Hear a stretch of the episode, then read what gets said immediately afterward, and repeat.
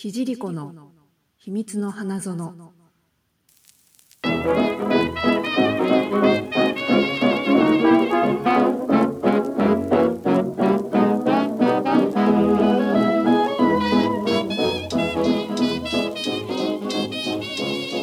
にちはひじりこです、えーこの番組はアラサー女のひじりこが大人の恋愛と性について真面目にぶっちゃける情報エンターテインメントです、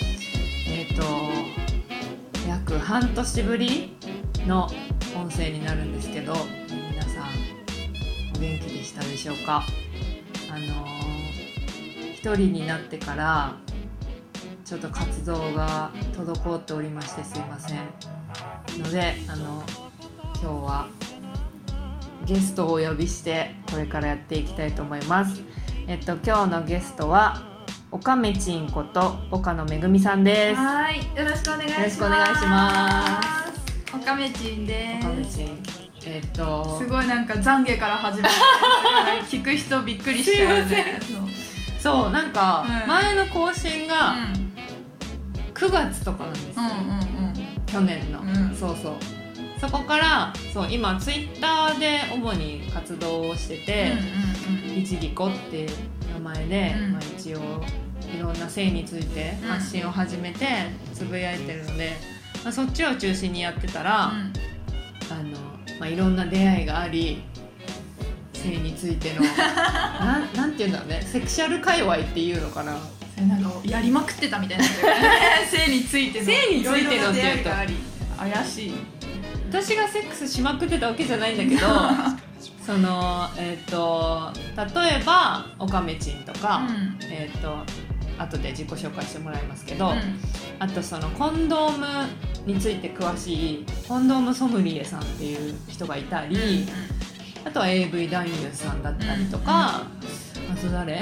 助産師さんとかか、うん。教育系？性教育系の人とか、まあ、いろんな人に出会ったりとかしていた、私がよく言うのは性に関する活動家さんとかアクティビストとか性にまつわる活動をしてる人みたいな感じで言う。アクティビストアねクティビストみたいな。く言う。カタカナ使ったらみんな。かっこいい。そんな感じのね。人と出会いが結構あって。そう。だね。そうすごい出会いが増えて、う世界がもうなんかすごい広がってて、んうん。そう。でそのまあラジオはやってるんだけどいろんな話題がこう散在してるっていうか、いっぱいあるから、何喋ったらいいんだろうって思ってたら半年経っちゃったっていう感じですそうね、ですね。洗練されたものをねお届けしたいからね。宣伝ね。そう。勉強期間だったんだね。あそう。それもある。そうそうそう。うん。で今回はオカメチンを呼んだんですけど、はい。あの簡単にオカメチンが何者かっていうのを はい。紹介はい。してもらっていいですか？はい。はい。とかめちんと申しますえっとセックス界のフィクサーになるっていうもうね何者なんだって感じですけど。うそうセックス界のフィクサーになるとあの、まあ、そのために頑張るみたいな形で活動をしています、うん。で主にツイッターでもうすごくて最近「おかめセックス」って調べたら出てくるんだけど。そうそんな感じになりました。んあそうなの？そうなんですよ。オカメセックスってそう入れたら出てくるのすごいよね。すごいね。セックスはあのカタカナでもひらがなでもあどっちもアルファベットでも書いてああすごい。らしいのでそうそんなフィクサー。感じでそうフィクサーになりましたい、はい、で、えっと、今は、えっとうん。みんなのセックスを考える委員会っていう有志団体の代表をしていて。代表。はい。で、えっと、性のせいで苦しむ人をなくすってその真面目な感じで言ってるんですけど。性のせいで苦しむ人をなくす。親父ギャグみたいな。はいはいはい。でその性のせいで苦しむ人をなくすための活動をしています、はい。はい。って感じでいいかな？自己紹はい。介はい。ざっくり言うとそんな感じそんな感じで。まあ、性についてセックス。うん。界のフィクサー。そうです。そう。ってどうどういうこと？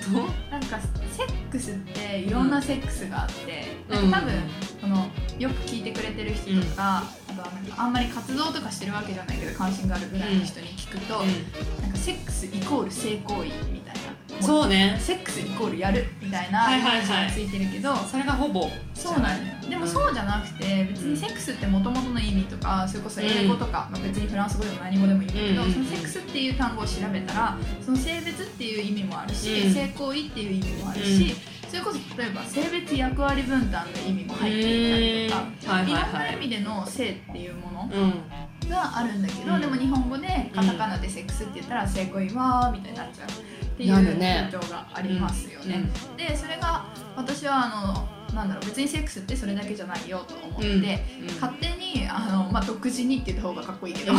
独自にセックスとか性っていうものを6分類しました。で実は偉い人がなんかうん。20何個とかに分けてるのもあるんだけあど、そんな分かれるんだ。そうなの。でも私には難しくて。それえそれ何？学問的に？学問的な。性セックスそうそうそう。のジャンルみたいなそうそうそう。例えばなんか性と科学とか性となんとかとかセクシュアルなんとかとかたくさん分あけてなるほど。そうなのそうなの。それがあるんだけど、うん。でもそれだと正直多分一般の人にも分かりにくいし、うん。活動している私ですらわけわかんなくなったので、分かんないね。そうなので初心者向けに独自に6個に分けました、はいはい。1つ目が性教育、はい。学校の性教育。うん。で2つ目が性暴力。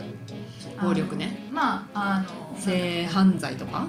とかも入るし、うん。まあハラスメントとかも入るし。あセクハラとかもそこに入るんだセクハラとかも入るし。そっか暴力。そう、うん。っていう感じの性に関する暴力っていうのが性暴力、はい。で、えっと、3つ目がソジってこれあんまり聞いたことある人いない気もするんだけど。ソジソジは分かんないかも。ね。うんまあなんかえ何の略？ Sexual orientation gender identityっていう。それはいいんだけど、うん。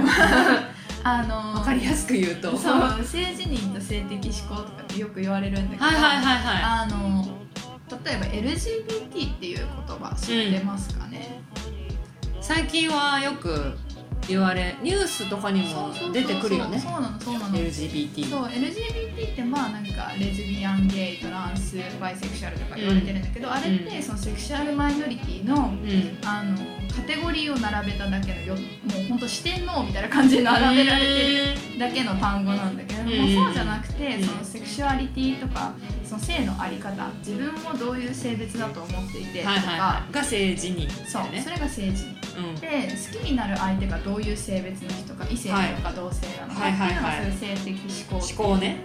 うん。っていうんだけど、うでそういうそのセクシュアリティを測る物差しをあの見ることで、うん。セクシュアリティを見ていこう。うーん。ああなたはゲイだからあなたはバイセクシュアルだからとかって言って、その LGBT で実はそれ以外にもたくさんあるんだけども、うんそういうカテゴリーで見るんじゃなくて、軸を見ることで考えていこうっていうふうに、うん。あの言い始めて、うん。その生まれた単語がそう SOGI っていう単語でございましたので、はい。そういうそのセクシュアリティの性のあり方みたいなものをあの見ていく分野が3つ分野が。はい。で4つ目が性文化って言ってるアングラな感じとかカルチャーみたいな感じで。風俗とか？風俗とか、うん。あの水商売とかもあ入ってくるし。キャバとかも入るそうそうそうそう。とかもっと身近なところで言うと、あのサラダ取り分け問題あーでも文化か。そう。文風習？なんだろうね。そうそうそう確かに。とかあと童貞いじりとか。ああ童貞は良くない。そうよくないみたいに思われて。風潮とかってでもそれこそ私うん。この前まで大学生だったんだけれども、うんうんすごくなんかみんなが焦ってる。で特にあ男の子がそう早く卒で捨てたいっていう、うんうんうんうん。でも別に捨てるものじゃないし、うん。卒業しなきゃいけないものでもないし、なんかただ一回やったことあるがあるかないかっていうだけで、そんなになんか重要なものでもないのに、なんか周りが冷やかしたりとかはいはい。あるね。あるある大学生まあ高校生大学生ぐらいなのかな。そうそうそうそうってはいいうのがあって、うん。その性文化っていうのはそういうアングラな感じとかみんなの風習だったりとか、なんかなんだろう世にああと下ネタとか、あ下ネタもそっか、うん、なんか身近になんかエロみたいな感じのがあそっかそっか。エロもそうね。そう性文化に入りやすいかなっていう感じ、はいはい。で5つ目がキャリア。ここからなんか性がつかなくなるんですけど。キャリア？そうキャリアっていうのはその人生設計とか仕事とか。仕事とか、例えば女性だったら妊娠するしないとか子供を産む産まないの選うんうん択だったりとか、はいはいはい。ああ性絡むね。そう。とかあとはよく昔言われていたのはうん。家族学とかよく言われてたけど何人はいはい。産むかとか、あーなんかそれこそ産むってことはなんか孫にうん。例えば見取られたいとかっていう欲望にも絡んできたりとかするからその人生を考えるにあたって関わってくる性っうんうん。ていうのはあのキャリアに入ってる。うんなんか女性の方がいろいろうん。考えるなきゃいけないっていうか、そうね。っていうのが日本は結構あるよね。うん、。そう言われているよね、でも別に女性だけとかその性別に関係なく本当は考えるべきであって、なんかまあどこの性別とは言わないけど、うん。片方の方があんまり考えなさすぎてるのではないのかなとは私は正直思ってるんだけど。そうそう片方どんなどんな性別とは言わないけどそうでも例えば、うん。あの一般的には最近あのイクメンとか男性の育児休暇の取得率が低いとか、うんその話とかもよく出てくるし、なんか女性はなんか産休を取る意味があるけど男はなんで産まないのに産休を取るんだみたいな話とかうんとかたくさん。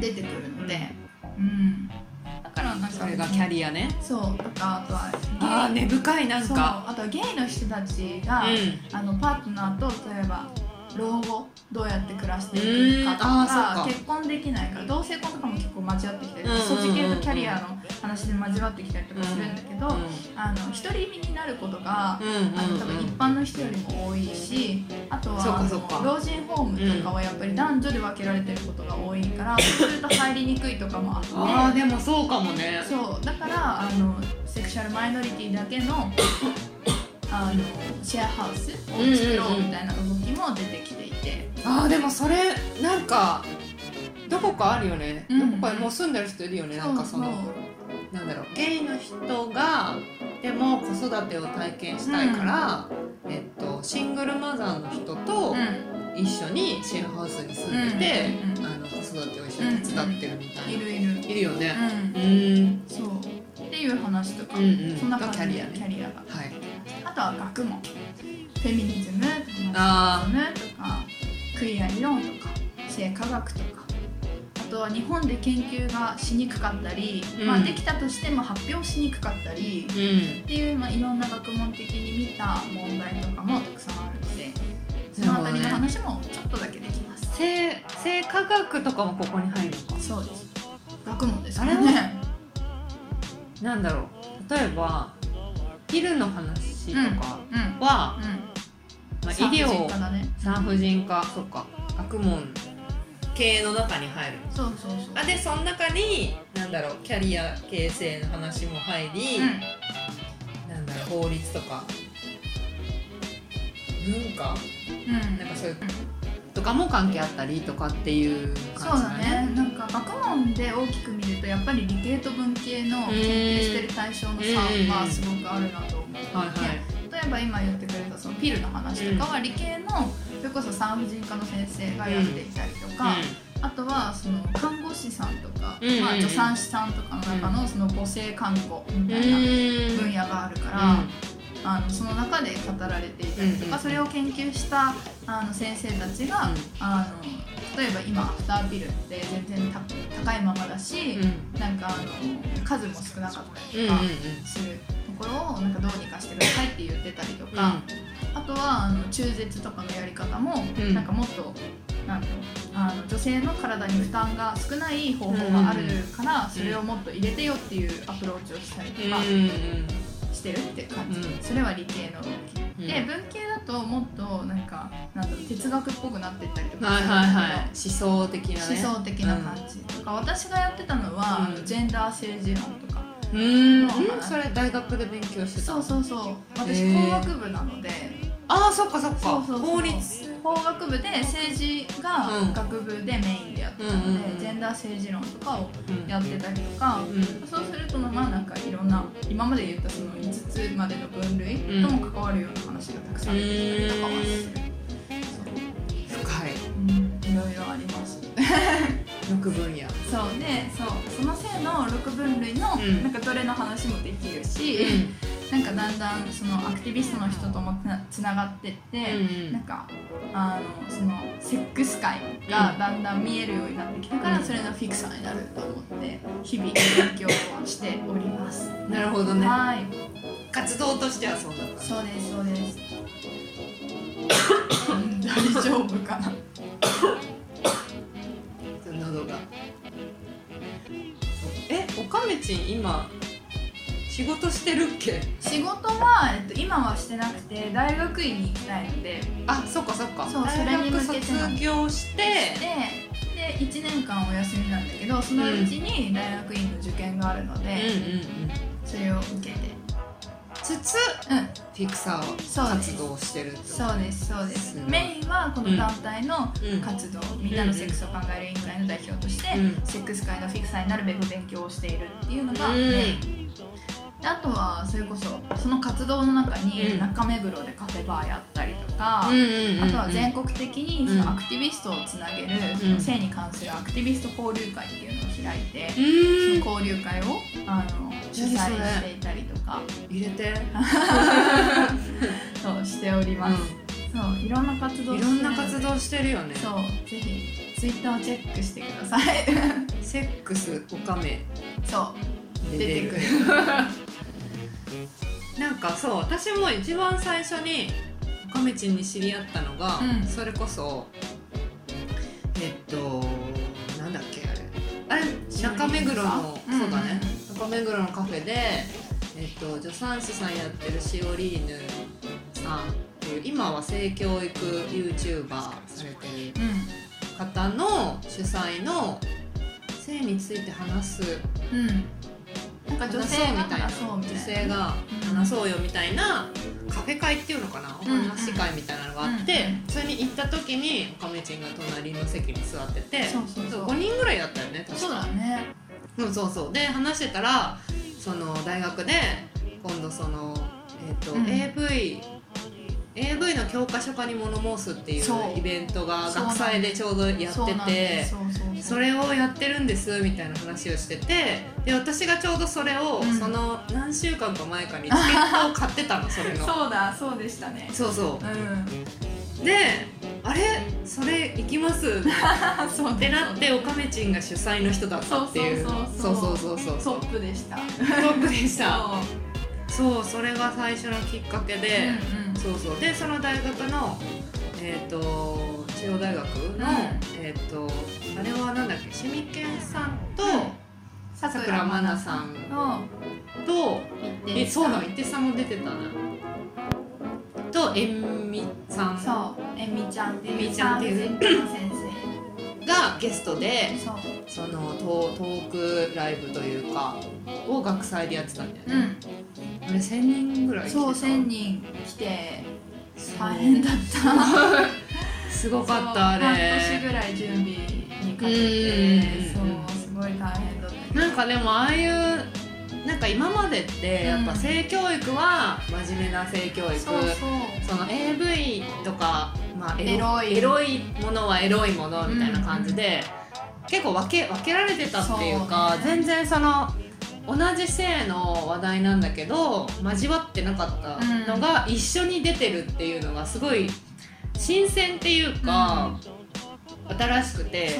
で AV 男優さんがその性について性教育について産婦人科の先生に質問したりとかしてて、うん。そうそう。そうなんかすごい面白いそうなんですなと思って。そうなんですよ。だからさっきの6分類、うん。その性教育性暴力素地性文化キャリア学問で分けてるこの6分類があったからこそ、うんうんうん。多分その性にまつわる事柄を体系化して見ることができるようになったし、うん。それを交わらせてるあのイベントってないなって思なってい。なかった。そう。すごいでも面白かったやっぱ。そう。めっちゃ革新的だったと。素晴らしいあれは。自負しております。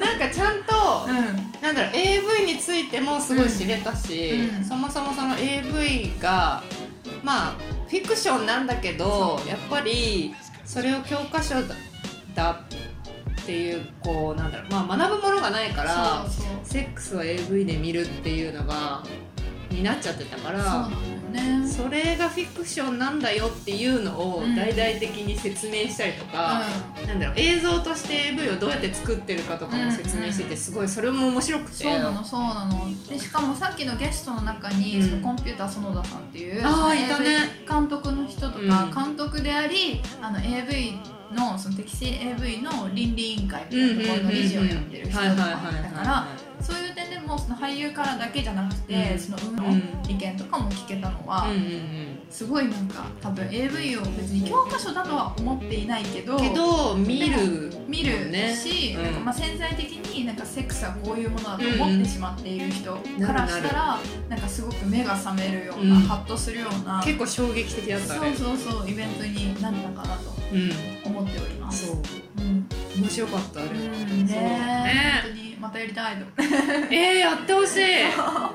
そう。そう。なの。でもガメチンならはいいろんなことできます。しかもなんか手伝いたいちょっ そうね。とそう。確かにそう次はあのあの何？YouTuber に物申すみたいなのをやってみたいに言われてて。あそうなの。で最近性に関する変な YouTuber はいはいはい。がたくさん出ていて、ーあーもうなんか先日見ましたそれ。ツイッター界隈で湧い湧いてたものがあるね。そうなのそうん。そう。で別にそれだけじゃなくて、まあ、うんずっと前からたくさんあったし、うんそれこそセクシュアリティに関するものなんて偏見まみれの動画ばっかりで、やっぱりネット上はそういうもので溢れているから,、うんそれをじゃあどう改善していくのかとかをやれたらなとは思う、うんうん。まあ、誰を呼ぶかとかはすごく考える必要があるところだなとは思っていいね。YouTube YouTube ね。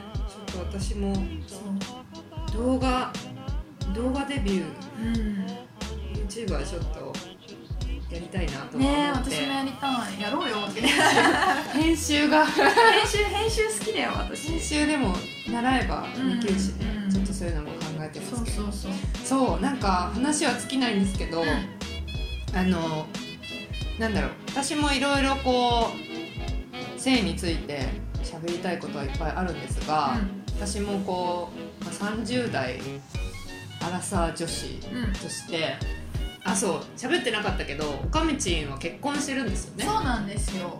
でそう学そうそう。もう言っちゃっていいの？いいよ。で学生結婚していて、うん。で別にあのうちのパートナーは一回り上ぐらいでパートナー自身は社会人だったうんうんうん。そう。でで実は学生結婚でも驚きなんだけど、うん。それに加えてそう、うん。国際結婚なんですよ。うん。で、えっと、フランス人で、はい。はい、もう超なんか典型的なフランス人っぽい なんか日本人がイメージするあのなんかパン持ってる感じあーでもそうかもね。私も会ったこと何回かありますけど。そうそうそう白人で金髪でそうみたいな。だね。そうでも別になんかその日本人が描いてるフランス人のイメージって実は本当のフランス人ではないんだけれうども、そう、うんうん。多分なんかそういうイメージを抱かれがちなのでそんな感じですっていつも説明をしております、まあみ外見的にはそうそうそう。そうだね。ザ・ヨーロッパそうそうそう人って感じかもね。そうそう、う。ん。でも別にフランスには例えば肌が黒い人もいればうんうんうん。もともとのフランス人って肌あの髪の色も金髪じゃなくて茶色っぽい色の方があそうなんだそうなのへラテン系の人たちはそっちでそれこそゲルマン系とかだったらとか北の方の人は白っぽい感じうんじゃあじゃあいろいろいるんだねそうまあはずなんだけど、まあ、日本人はそういうイメージを湧くのでねよくうんそうなんだろうね映像のイラストとかよくね映画とか鼻の高い白人とかはいはいはいでもうちの夫はそんな感じです、確かにそうそうそうそう青い目ですそうだね金髪壁眼ザ・ザ・ザザって感じそうですそういうのと結婚しました。そうそうそう。で結婚しててうん。なんか、まあ私も結婚はしてないんですが、恋愛と性について喋ってたので、うん。あのいろいろねジャンルはいろいろ説明はしてもらったんですけど、うん。結婚についてが一番今うん。うん気にはなってイイエエーイ。ーイ。熱々。おりまして、はい。そう。なんかその辺の話をうん。今日はしようかなっていうはい感じです。よろしくお願いします、はい、じゃあ今日はよろしくお願いします。